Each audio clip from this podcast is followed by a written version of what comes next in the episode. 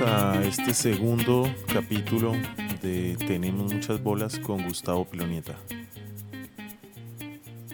Bueno, y hablando ya entonces de emprendimiento y de no morirse de hambre siendo un filántropo, porque obviamente no se come solo de ayudar y de, y de las, y de ese tipo de ideas que son muy nutritivas, pero después de PBS vino otro emprendimiento que es el que hoy en día está a la cabeza de Pilo y su pareja, expareja, que también es interesante para nuestra charla de emprender en pareja. Cuéntenos un poco de ese emprendimiento. Me hace el favor. Bueno, le cuento primero de la coyuntura, digamos que listo, uniendo toda la historia, entonces ya entre mi crisis existencial en PBS, apareció FOCAP, me dio la fuerza necesaria y decidí botarme de cabeza a mi, mi emprendimiento que es toda la vida. Mi emprendimiento se llama Voodoo. Voodoo realmente no es nuevo, Voodoo tiene 20 años también. Voodoo es el framework que desarrollamos para desarrollo, digamos el código corazón de, de, mis plataformas, que lo arranqué a desarrollar desde hace muchos años. Siempre lo tuve y siempre lo validé en, con los clientes de la agencia y toda esa vaina. Eh, y pues ese código me ha costado mucho trabajo y mucho dinero y tal, pero pues es mi código, o sea, es mío, registrado y demás. Eh, por eso mi empresa salió como Voodoo. Realmente es mi, mi, mi, administrador de contenido, arrancó como administrador de contenido y hace de todo. Y ahí dije, no, me voto de cabeza este tema. Eh, obviamente tengo unas relaciones digitales. Yo todo el tiempo fui digital. Desde que arrancó la empresa siempre fui digital. Eh, antes de que se hablara de lo digital, decidí montarme en el tema digital y, y, siempre me pasa eso, entonces ahora todo el mundo es digital y me sabe a mí. ya no eres especial. Ya no soy especial. Entonces, eh, todo el mundo es digital. Ah, inclusive las agencias son digitales. Es como si yo le dijera, a, siendo yo digital, le digo, le hago el logo. Yo no soy capaz. Siento que estoy faltando de respeto a las personas que hacen logos. Entonces ahora las agencias hacen digital y, y vives como un zapatero haciendo jeans. O sea, hay que aceptarlo por ese lado. Entonces, claro, la necesidad de coger dineros y bla, bla, bla, los hace llevarse, alejarse de su filosofía. Yo nunca me alejaba de mi filosofía. Entonces, nació Voodoo, eh, arranqué, me llevé mi equipo de trabajo y arranqué con Voodoo y decidí hacer lo que yo quería. Y siempre fue ese tema digital. Eh, enfocado en desarrollar mis propias plataformas, todo lo que yo hago en Voodoo es con desarrollo mío, propietario, es decir, si yo hago páginas, las hago en mi código con mi administrador, si hago e-commerce, los hago con mi código, no si hago es, marketing... No es revender Wix no, o Squarespace no revender, como hacen otras agencias. y por Dios, no WordPress ni nada de esa vaina, es de verdad meterle talento, meterle la ficha, invertirle una idea, creer en el talento de los desarrolladores locales, de los diseñadores locales, de los empresarios locales. Es código de hecho en Bucaramanga, Santander, Colombia, que compite con una cantidad de, de, código del mundo. La Cámara de Comercio de Bucaramanga está hecho en ese código. Hay muchos clientes grandes hechos en ese código. Y de eso me siento muy orgulloso. Y seguí con ese tema. Arranqué con Vudú y Vudú y Vudú y Vudú y Vudú. Con mi socia, que como usted decía es mi expareja.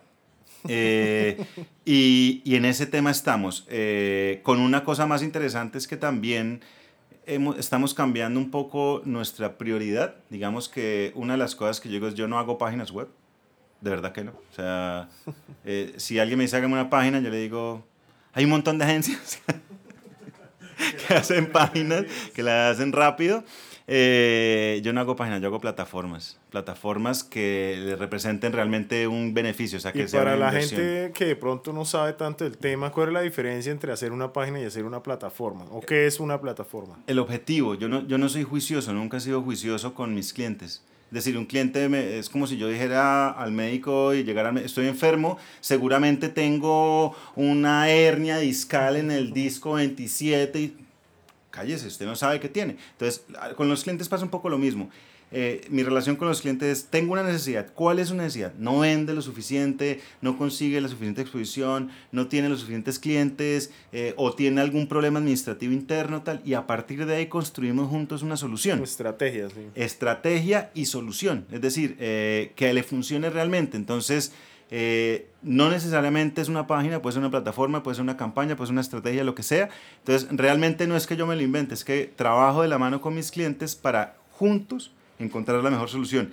Y me ha funcionado ese modelo berracamente. Además, por la forma en que el cliente se hace partícipe de eso.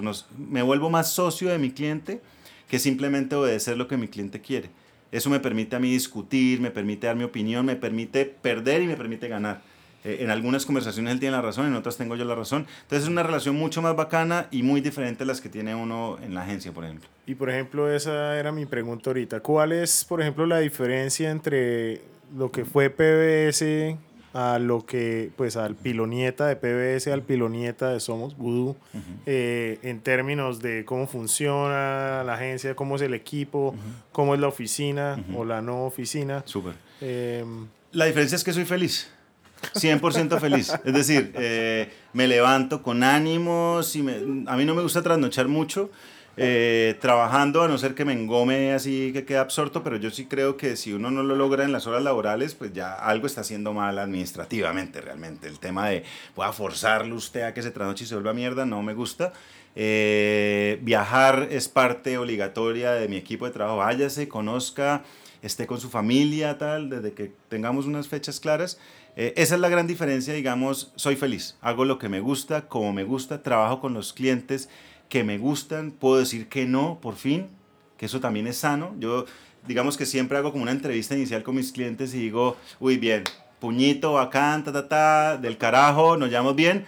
O de entrada sé que usted no, porque me he visto de una forma, porque tengo los tatuajes, o porque hablo santanderiano, o porque digo groserías, o porque, en fin, o porque fumo un hit ahí delante del man, no sé, por cualquier cosa. Si no hay empatía, prefiero decir que no. Si hay empatía, me he dado cuenta que las cosas funcionan y hay resultados. Si él confía en mí, me deja trabajar y yo confío en él y le acepto sus sugerencias, hay empatía. Entonces no tengo la presión que tenía ni de ganar premios, ni de tener unos clientes los hijos de madres. Es más, hoy por hoy me he dado cuenta, he manejado clientes grandes, me gusta cuando está, hay esa empatía, pero me gusta trabajar con esos pequeños empresarios porque los veo crecer y eso es, es, emotivo, o sea, por les digo, es un lado romántico en el que estoy, es una etapa totalmente filosófica en la que estoy, eh, donde siento que realmente lo que yo hago sirve, lo que yo hago funciona y que realmente les va a dar un beneficio para sus propias vidas. Eso y que me voy a la mesa a caminar, me leo un libro, no tengo la presión, duermo mejor, eh, estoy en paz, estoy en paz conmigo estoy en paz con, inclusive me he encontrado gente de publicidad del pasado, porque lo que les digo, la competencia aquí era a muerte. A muerte. Y hoy por hoy hablamos y, por ejemplo, me encuentro enfocado y me dice, Marica, qué bacano lo que está haciendo. Y sí, Marica, y, si usted quiere ser parte de esto, sea parte. Y es muy bacano darse cuenta de eso, darse cuenta que, que no había necesidad. o sea, qué plan tan pendejo la madre de decir uno, ah, voy a ser el más bravo a toda costa. No, podemos camellar juntos, podemos dejar a un lado los egos, el orgullo. Otra cosa muy bacana es que no tengo que hablar de publicidad todo el tiempo. O sea, era frustrante que uno entonces salía de la agencia y vamos a comer algo y, oiga, se dio la campaña, no sé qué, hizo que tal, hizo que tal, hizo tal cosa, hizo esta campaña, no sé qué, y este más en un premio. 24-7, parce. No, hablemos de cómo está, cómo está su familia, verdad. ¿Está bien? ¿Está tranquilo? Entonces, hoy tengo vida. Hoy tengo vida real. El dinero lo que digo, deje la variable de dinero al lado y el dinero fluye. Cuando usted deja esa variable al lado, también sonará cliché y todo, pero como que fluye. O tal vez uno está tan contento que fluye como debe fluir y ya. Pero no tengo esa presión. Es como que ya no hay una necesidad de acaparar, ¿no? Porque también ya uno está realmente viviendo su vida y dándose cuenta que vivir la vida no es ir a los restaurantes más caros, ni es estar en Nueva York todos los fines de semana, ni es todo ese tema, sino es, son esos pequeños placeres que realmente ser emprendedor se permiten, porque nosotros también nos vamos para la mesa de los santos cuando podemos y también nos llevamos el computador y trabajamos allá, pero eh, diversificamos un poquito nuestro tema o nos vamos a hacer estrategia o decimos un martes hoy no vamos a trabajar, pero entonces el domingo y el sábado... Sabiendo las consecuencias de esa decisión, porque uno como emprendedor no es que trabaje menos, trabaja uno el doble pero por uno. Pero escoge además sus tiempos también y su ritmo, que es lo que usted decía que también me parece importante, porque ahorita con Nina nos estamos leyendo un libro que se llama El Club de las 5 de la mañana, que es sobre levantarse a las 5 de la mañana. Ahora me todos los levanto días. yo todos los días. Exacto. juicioso, A las 5 de la mañana. Eso, digamos, pues no me voy a, me- bueno, me voy a adelantar un poquito los consejos, pero si usted es emprendedor, eh, la recomen- cuando yo empecé a ser emprendedor, me levantaba a las 10, 11, 9, o sea, no tenía una hora, pero no era antes de las 8 de la mañana. Y con el tiempo hemos visto que esa disciplina de levantarse a las 5, donde usted ya fue al gimnasio, ya hizo ejercicio, ya corrió, hizo yoga, que es lo que hace Nina, o en fin, ya se leyó el periódico, desayuno a las 7 de la mañana, usted ya hizo toda la procrastinación y pendejadas que iba a hacer y ya tiene todo un día mucho más organizado. Eh, eso recomendable, pero también entonces ahí lo bacano que uno a las 8 de la noche, 9 de la noche ya está, Ya listo. hecho una garra, sí. Ya está listo para dormir y entonces por eso ya no hay que trasnochar hasta las 5 de la mañana del otro día para lo que usted decía, ¿no? Para venderle a un cliente que de pronto uno ni le cree eh, o no me imagino en su caso siendo vegano eh, haciendo un anuncio para carnes y teniendo que retocar un pedazo de carne en Photoshop. Sí, no, y ahí, por ejemplo, y tengo un caso. Nosotros trabajamos el e-commerce con Harris. Y es difícil, es difícil porque, digamos, nosotros no hacemos realmente creatividad. Nosotros lo que hacemos con ellos es eh, asesoría en ventas digitales.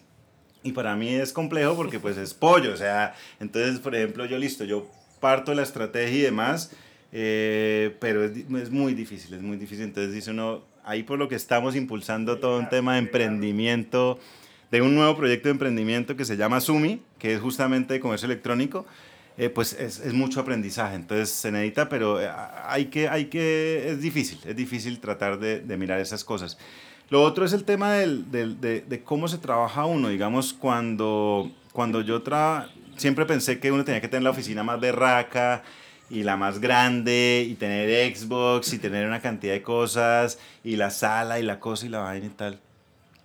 Luego pensé, ala, pero estamos hablando de creatividad, o sea, ¿por qué no invertimos todo eso en, en dar espacios, en viajar, en tecnología para poder teletrabajar?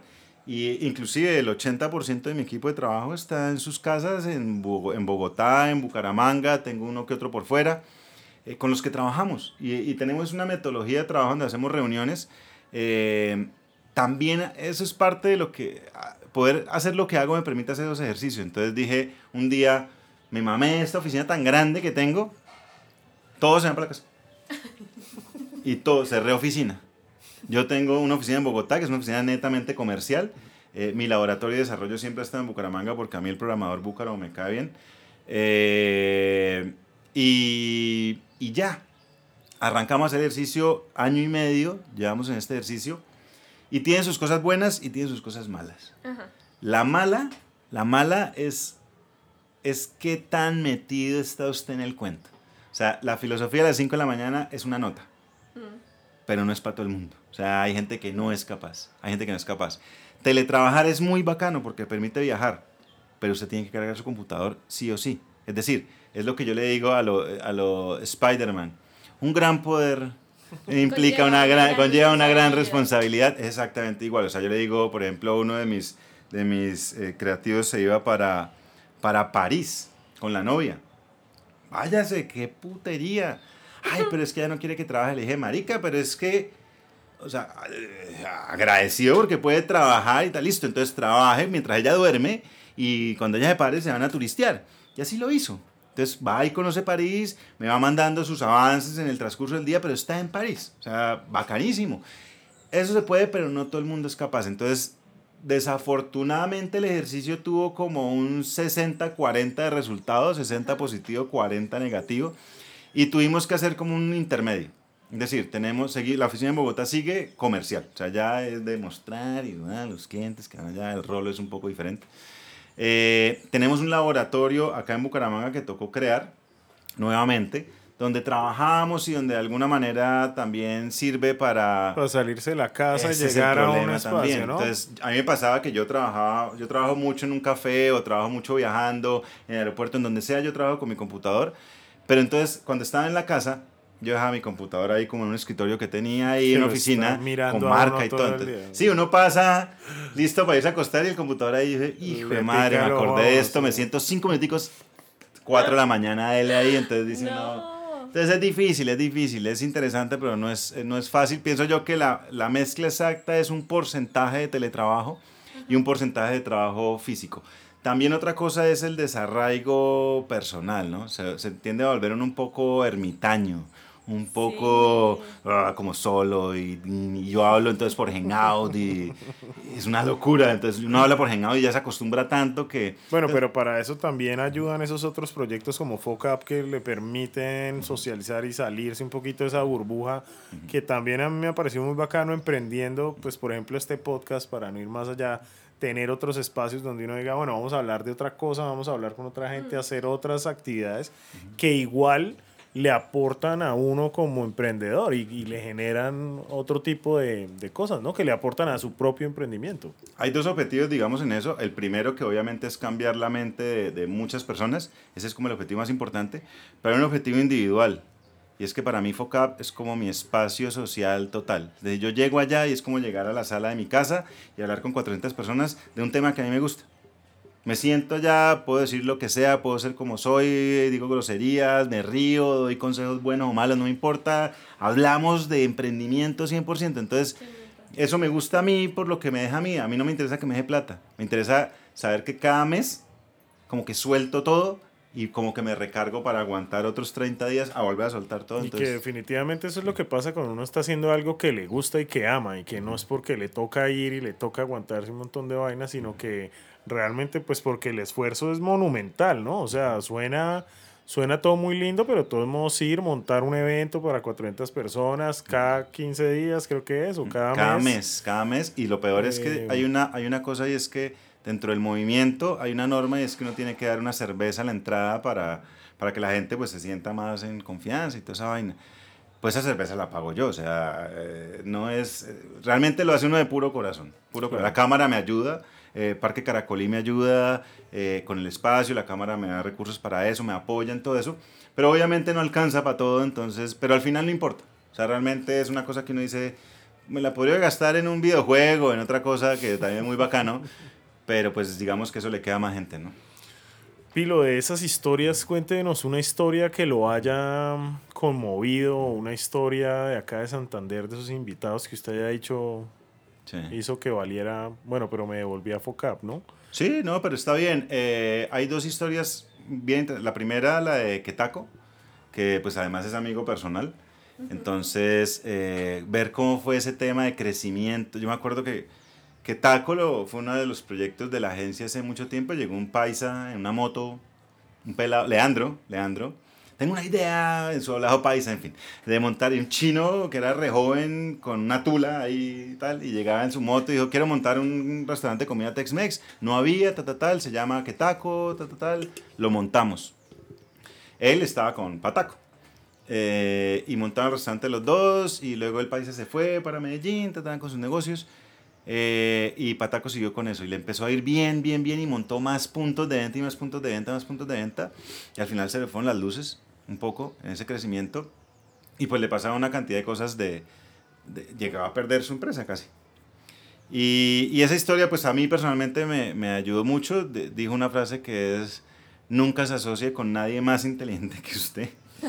que sí, tiene parte razón. A veces dicen, no, pues obviamente entre más inteligente mejor, pero pues en este caso tal vez más sagaz o más audaz que él. Eh, y también dijo algo como yo me hubiera quedado con el punto que tenía en cabecera, que era divino y estaría tranquilo, feliz. Entonces esa fue muy bacana. Y otra muy bacana es que hay un tipo en la Mesa de los Santos que hace avionetas comerciales, que las fabrica en la Mesa de los Santos. Y uno pensaría, Dios mío, este señor está loco, o tiene que ser un alemán que se vino acá sí. a cambiar su vida, pero no es un tipo de lo más humilde, con las manos eh, ampolladas del trabajo, con su hablado santanderiano normal, pero que además sabe aerodinámica, que ha estudiado, que todo eso, y que construye avionetas y vende avionetas en la mesa de los Santos Santander para el mundo. What? Entonces yo digo, todo se puede, todo se puede digamos que lo, lo más bacano de, de, FOCAP es la terquedad, es decir, es ver que cuando uno está con el tema de, de tener una, de, un emprendimiento, de tener una empresa, pueden pasar mil cosas, pero ninguno ha desistido de esa idea, ha desistido de, de dejar de ser emprendedor, de dejar de ser independiente, sino que por el contrario ha crecido o ha cambiado o ha hecho una cantidad de cosas. Entonces eso es tal vez lo más bonito de FOCAP. Y todas las historias han sido como, como muy barracas. Esas dos particularmente a mí me, me calaron bastante. Sí, muy lindo. Em, tengo una pregunta. ¿Hablamos de, de emprender en pareja o lo dejamos para otro? No, hablemos, hablemos de emprender en pareja, de una. Porque pues, o sea, con todo lo que has vivido, con tu trayectoria, también hay un tema de pareja que siempre te ha estado acompañando y creo que tienes una experiencia muy chévere para contar.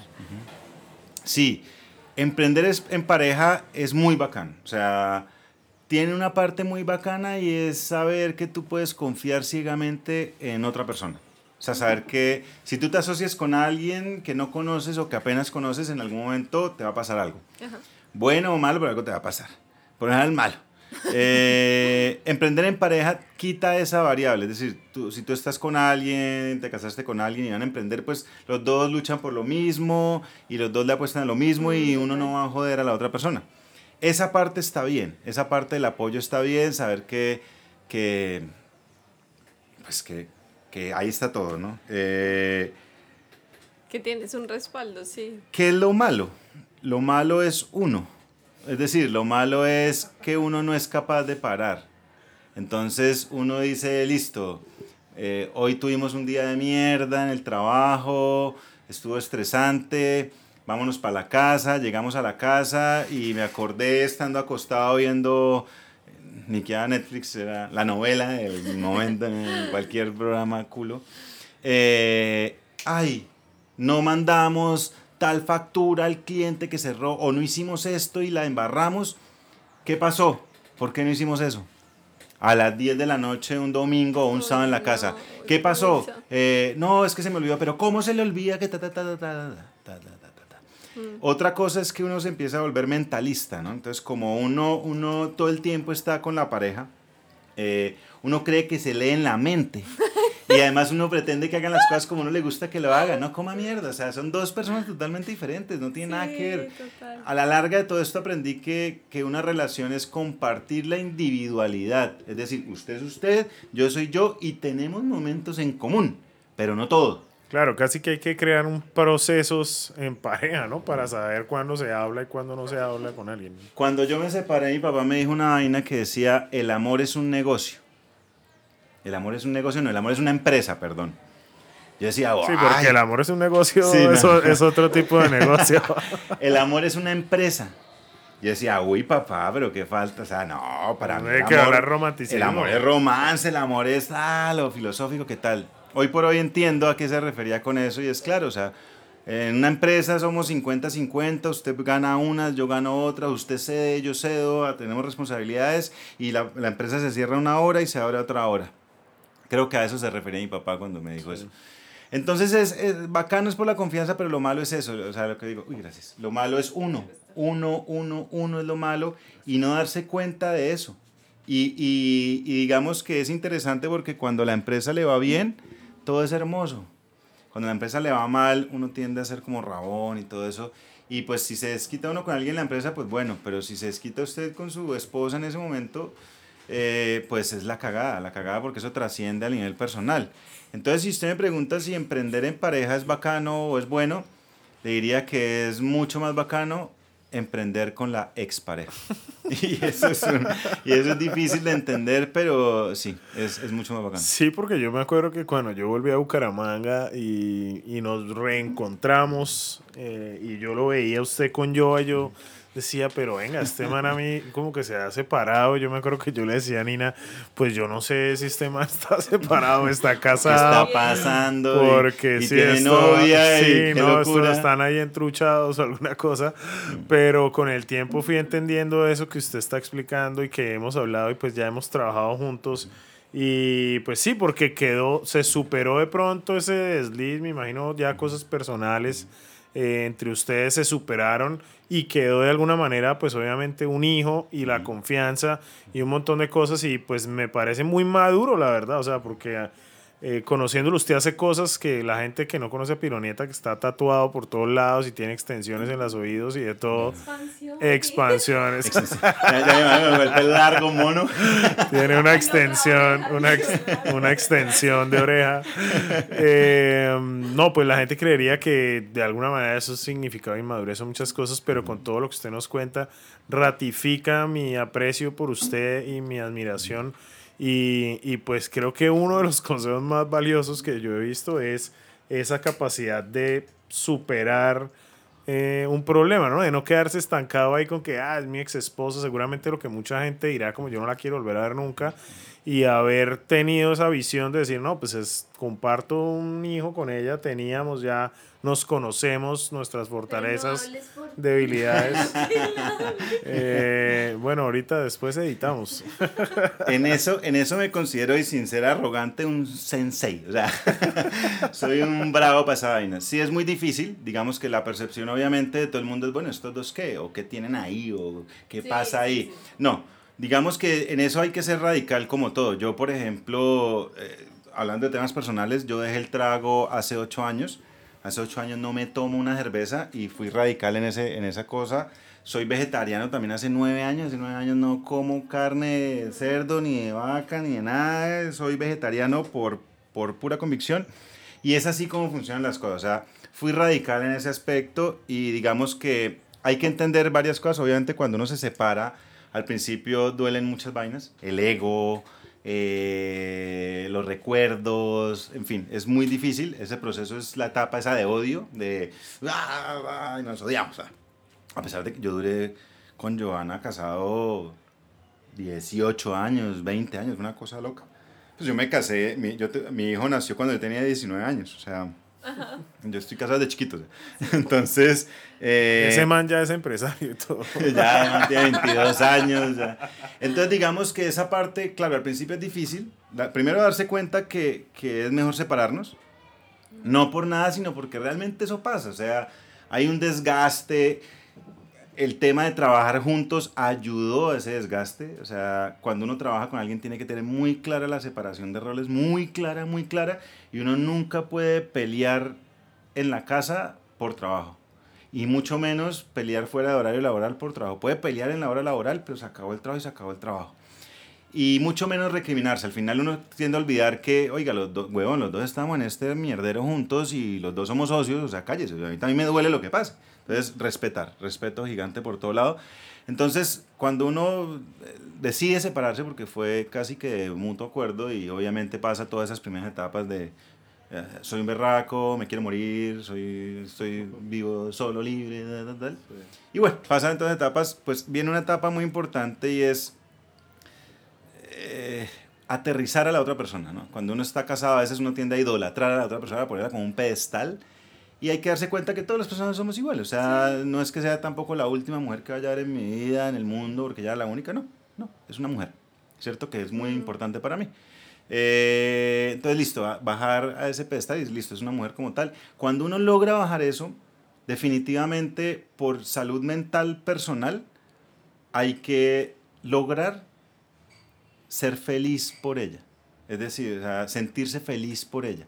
¿Por qué? Porque obviamente entra a su lado machista y su lado, entonces si ella tiene su novio, yo estoy vuelto mierda porque entonces, ay, era mi esposa. No, marica, o sea, ella ya hizo su vida y tiene todo el derecho a hacerla y yo también tengo todo el derecho a hacer la mía. Esa parte no es fácil, pero uno empieza a caminarla y realmente la cúspide es cuando dice, oiga, qué bacano verla feliz. Pero de verdad, o sea, no decírselo a ella, ay, me siento feliz por ti, cállese, no. Es decírselo a uno mismo frente al espejo, oiga, qué bacano ver que ella está feliz. Mm. Cuando uno logra sentir eso de corazón, el más beneficiado de todo esto es uno mismo. Como que uno, ah, la madre, luz, ah, es una puta Se quita un peso encima también, sí, total. Y... y se mejora la relación. Entonces, ¿qué pasa? Digamos que, y hablamos con ella y la gente que nos ve todavía dice, pero ustedes cómo le hacen? y ella tiene su novio, yo tengo mi novia, yo lo conozco, ella la conoce, en fin, digamos que somos muy civilizados en ese aspecto. Eh, pero todo pasa de yo me siento feliz por ella, ella se siente feliz por mí, realmente feliz, tenemos un hijo en común, entonces tenemos que compartir ciertas cosas. y confiamos el uno en el otro. Entonces la empresa, hoy por yo, yo soy socio de ella, hoy por hoy. Eh, no es fácil, no es fácil a nivel personal tampoco, pero digamos no es fácil por, por la gente alrededor. Nosotros todos lo tenemos claro, eh, pero digamos que a veces eh, de lado y lado pues dice, ay, espere que se me está... en fin, hay que decir, oiga, pilas. y, pero basada en la línea del respeto. O sea, sabemos que hay una línea que no se puede cruzar porque ahí sí se da para la mierda todo y respetamos las relaciones de cada uno y respetamos el lugar de cada uno en la vida y la ventaja de eso es que el amor cambia. Es decir, sigue habiendo un amor, pero ese amor familiar, ¿no? Ese amor de familia, de yo no lo voy a usted porque así como yo no jodo a mi hermana, ni a mi mamá, ni a mis tíos, ni a mis primos, yo no jodo a Joana. Sí, de aceptación también de lo que es ya cada uno sin recriminarse eso que hablábamos de que uno llega a la casa a seguir de pronto discutiendo, no en nuestro caso, discutiendo.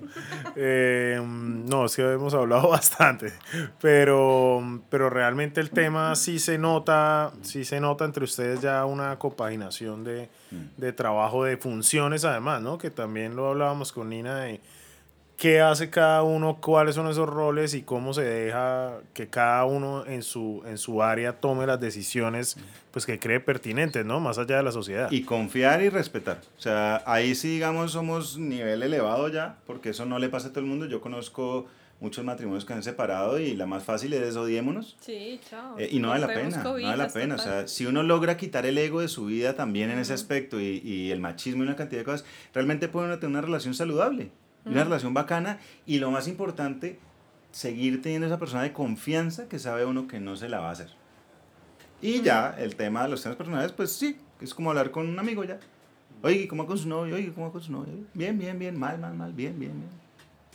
Y ya, pero eso es... Eh, no, es que son muchos años, porque es que tú mm. conociste a Joa en, en PBS. los, no, yo lo conocía ya, yo tenía 15 años cuando lo conocí. ¿Y pero trabajaban juntos en PBS? Estudiábamos juntos en el Caldas y luego, pues ella, eh, ah bueno, esa es otra cosa importante, ella fue socia fundadora de PBS. Eso tío. Ella es socia fundadora de PBS. Realmente PBS, digamos, Pilonieta Vargas Asociados éramos eh, el socio anterior, Giovanna y yo. Luego entró el de Bogotá y era el socio de Bucaramanga, el socio de Bogotá, Giovanna y yo. Siempre ella fue socia. Ella siempre ha sido socia de toda esa vaina. Eh, y ahora ella es socia de Voodoo y de todos los emprendimientos. Ella es dueña de la mitad de esa vaina por, por mérito propio. será invitada a nuestro podcast porque Joa también es de las duras que está ya poniendo el pecho en Fuck Up Nights y. Total. No, y, emprendimiento como mujer, ella, digamos, tiene varios emprendimientos de ella también muy interesantes. Eh, y digamos que yo tengo ese lado soñador y filosófico y demás, pero ella tiene ese polo a tierra que es muy berraco, muy berraco porque pues cuando uno es muy soñador le tienden a, por la cabeza. Las mujeres son las de las bolas generalmente. Total. Los total, ovarios. Total, total, total. Entonces, esa parte es interesante, o sea, digamos que es un, la verdad es una de las grandes ganancias de todo el proceso de separación, fue eso, poder salvar lo que realmente importa. Igual pues no puede uno a punta de orgullo decir, ah, entonces nos separábamos y usted para la mierda y la empresa para la mierda y la inversión para la mierda y, todo. No, qué bobada. Podemos llegar a una cordialidad y a un respeto y crecer los dos, o sea, seguir ganando dinero, seguir tal, tal. Y eso no le implica a uno tener sus propios proyectos de vida personal.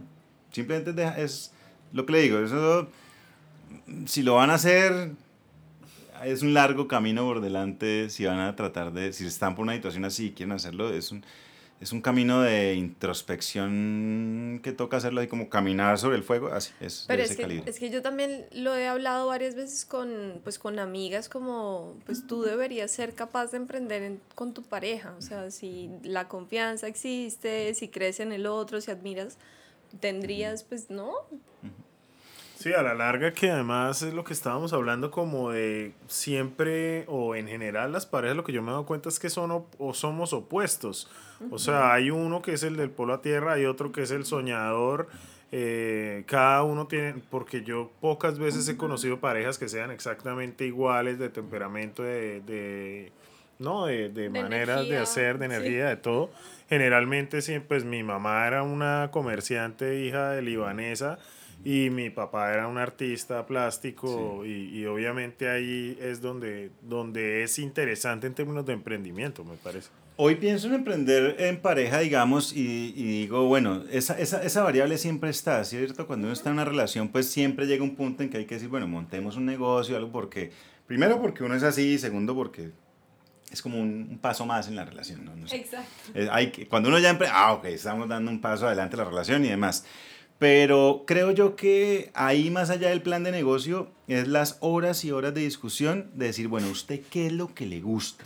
porque a mí me gusta esto y a usted le gusta esto, entonces encontremos algo en común que a los dos nos apasione, así no de plata, por Dios santo, o sea, no hacerlo como, como, como decir eso, vamos a montar una agencia, vamos a montar una constructora y hagámosle, porque ni usted ni yo sabemos de construcción, pero montémosla porque tenemos que montar un negocio, no, es, ¿qué le apasiona a usted? ¿Qué me apasiona a mí? ¿Y qué, cómo podríamos coger eso para que nos beneficie nuestra vida? personal. Futuro, sí. Es decir, inclusive hablé con Ardillín. Ardillín, no sé si usted lo conoce. Mora. Ardilla, eh, sí. Bueno, yo no me acuerdo de unos apodos. Ardillín, publicista, también le pasó un poco lo mismo. En Bogotá, salió de PD, se fue para Bogotá, tuvo éxito. Llegó un punto en que fue también disruptivo y dijo, nah, él sigue haciendo cosas publicitarias, pero como asesorías y demás. Pero la, la, la esposa tiene como una vaina de, de terapias y asesorías sexuales y una cantidad de cosas ahí raras, pero como muy profesional, o sea, una vaina súper loca.